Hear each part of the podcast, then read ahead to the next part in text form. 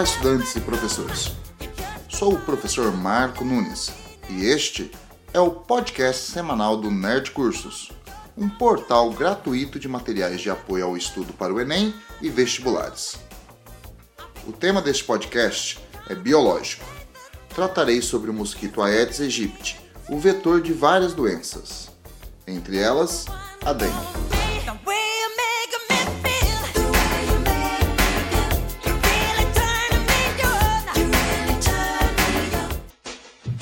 Ao som do Olodum, vamos a um breve histórico.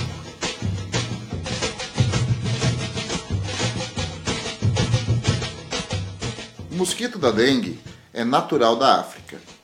Foi descrito em 1792 no Egito e recebeu o nome de Culex aegypti. Em 1818, foi transferido para o gênero Aedes, sendo chamado Aedes aegypti, que significa o odioso do Egito. No século XVI, se espalhou de forma passiva por navios negreiros para a América e Ásia, se adaptando bem em regiões tropicais e subtropicais, devido ao clima quente e úmido, que é o ideal para o seu desenvolvimento.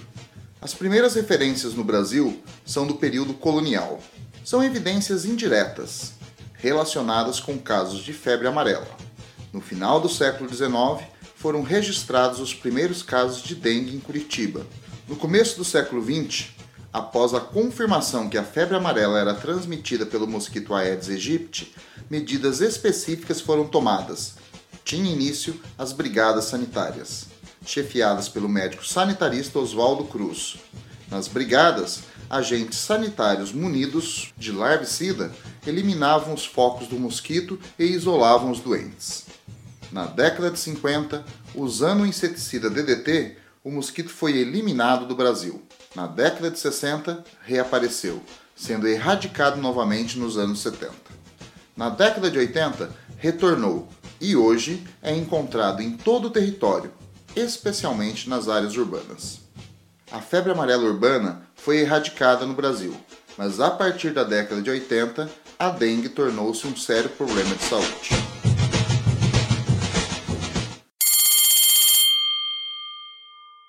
Vamos conhecer um pouco mais sobre o mosquito. Ao fundo, você ouve A Dengosa, com o Caminhos do Choro.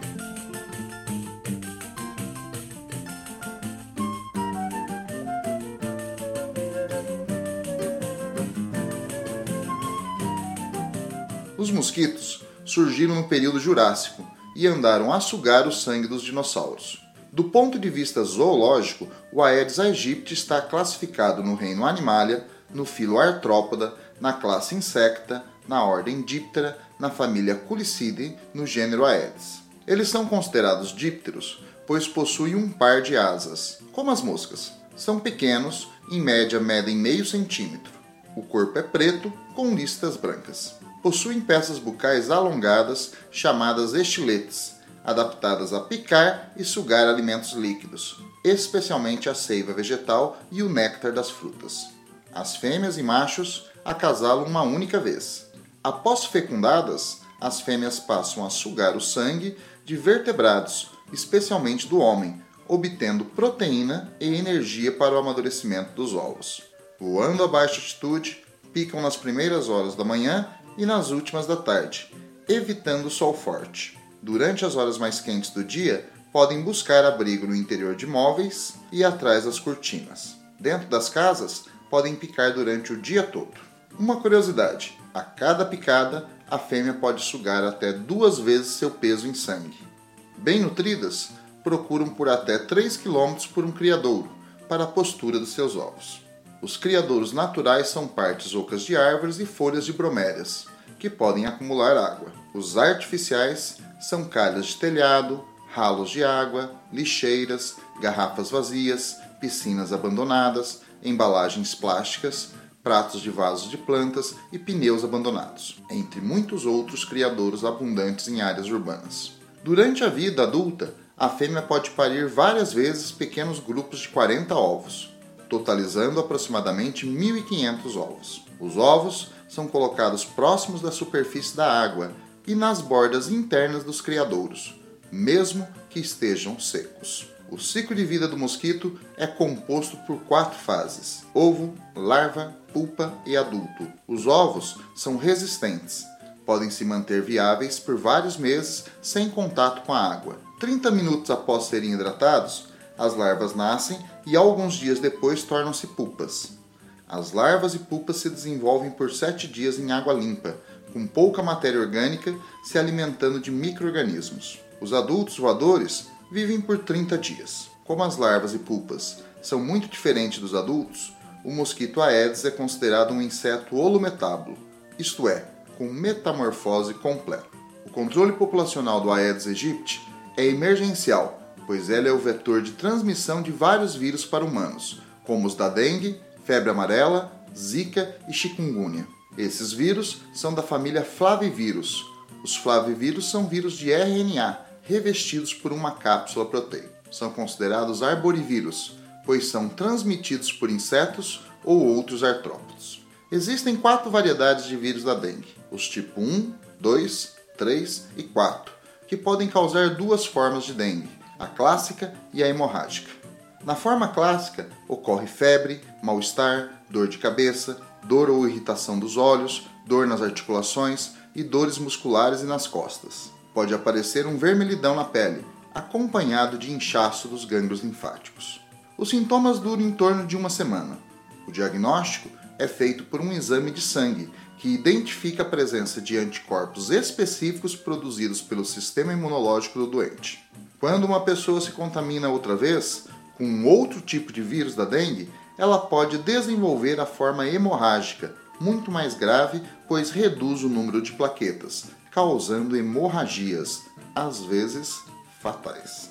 Com a disseminação do mosquito, há um risco maior da pessoa se infectar por mais de um tipo de vírus e desenvolver a dengue hemorrágica.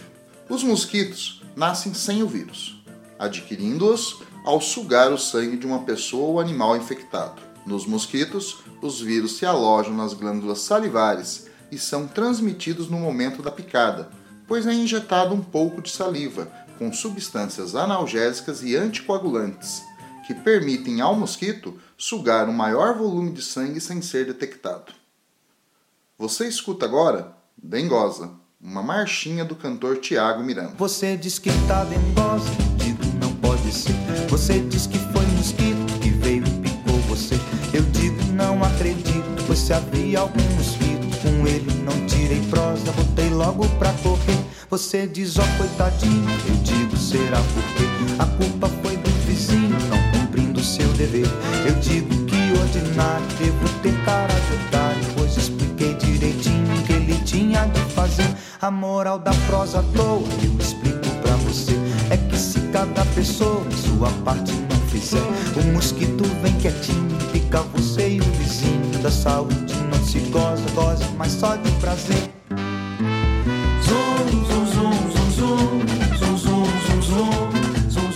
Para não ficar doente, é essencial evitar e combater o mosquito.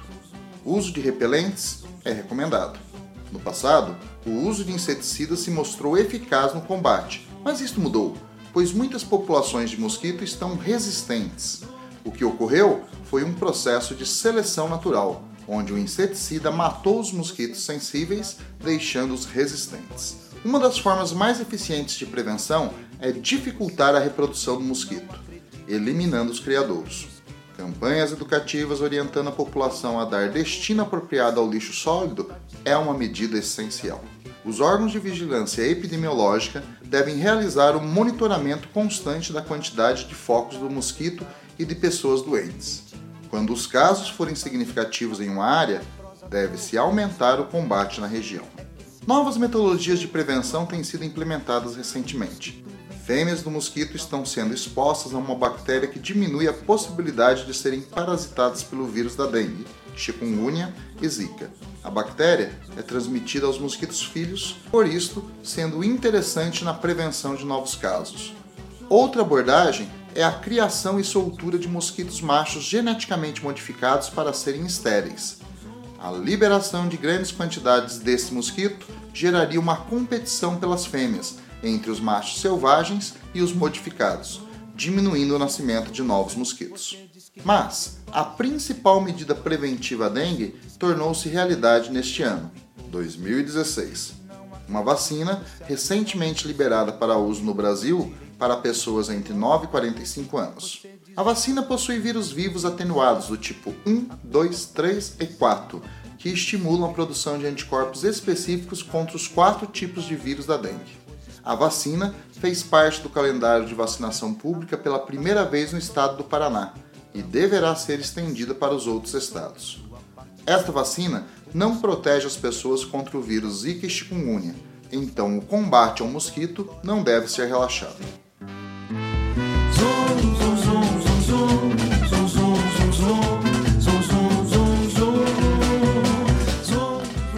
O podcast acaba por aqui, mas nossa interação pode continuar em www.nerdcursos.com.br barra podcast. Lá você pode ler o roteiro do programa, ver imagens, acessar links e alimentar o podcast com dúvidas e comentários que podem dar origem a outros programas. Participaram deste episódio. Na abertura, Michael Jackson, com The Way You Make Me Feel. Durante o episódio, Olodum, Caminhos do Choro, Tiago Miranda e eu, o professor Marco Nunes, zunindo nos seus ouvidos meus podcasts cheios de conteúdo que irão estar nas provas do Enem e dos vestibulares. Pois expliquei direitinho o que ele tinha de fazer. A moral da prosa toda explico pra você. É que se cada pessoa sua parte não fizer, o mosquito vem quietinho, pica você e o vizinho. Da saúde não se goza,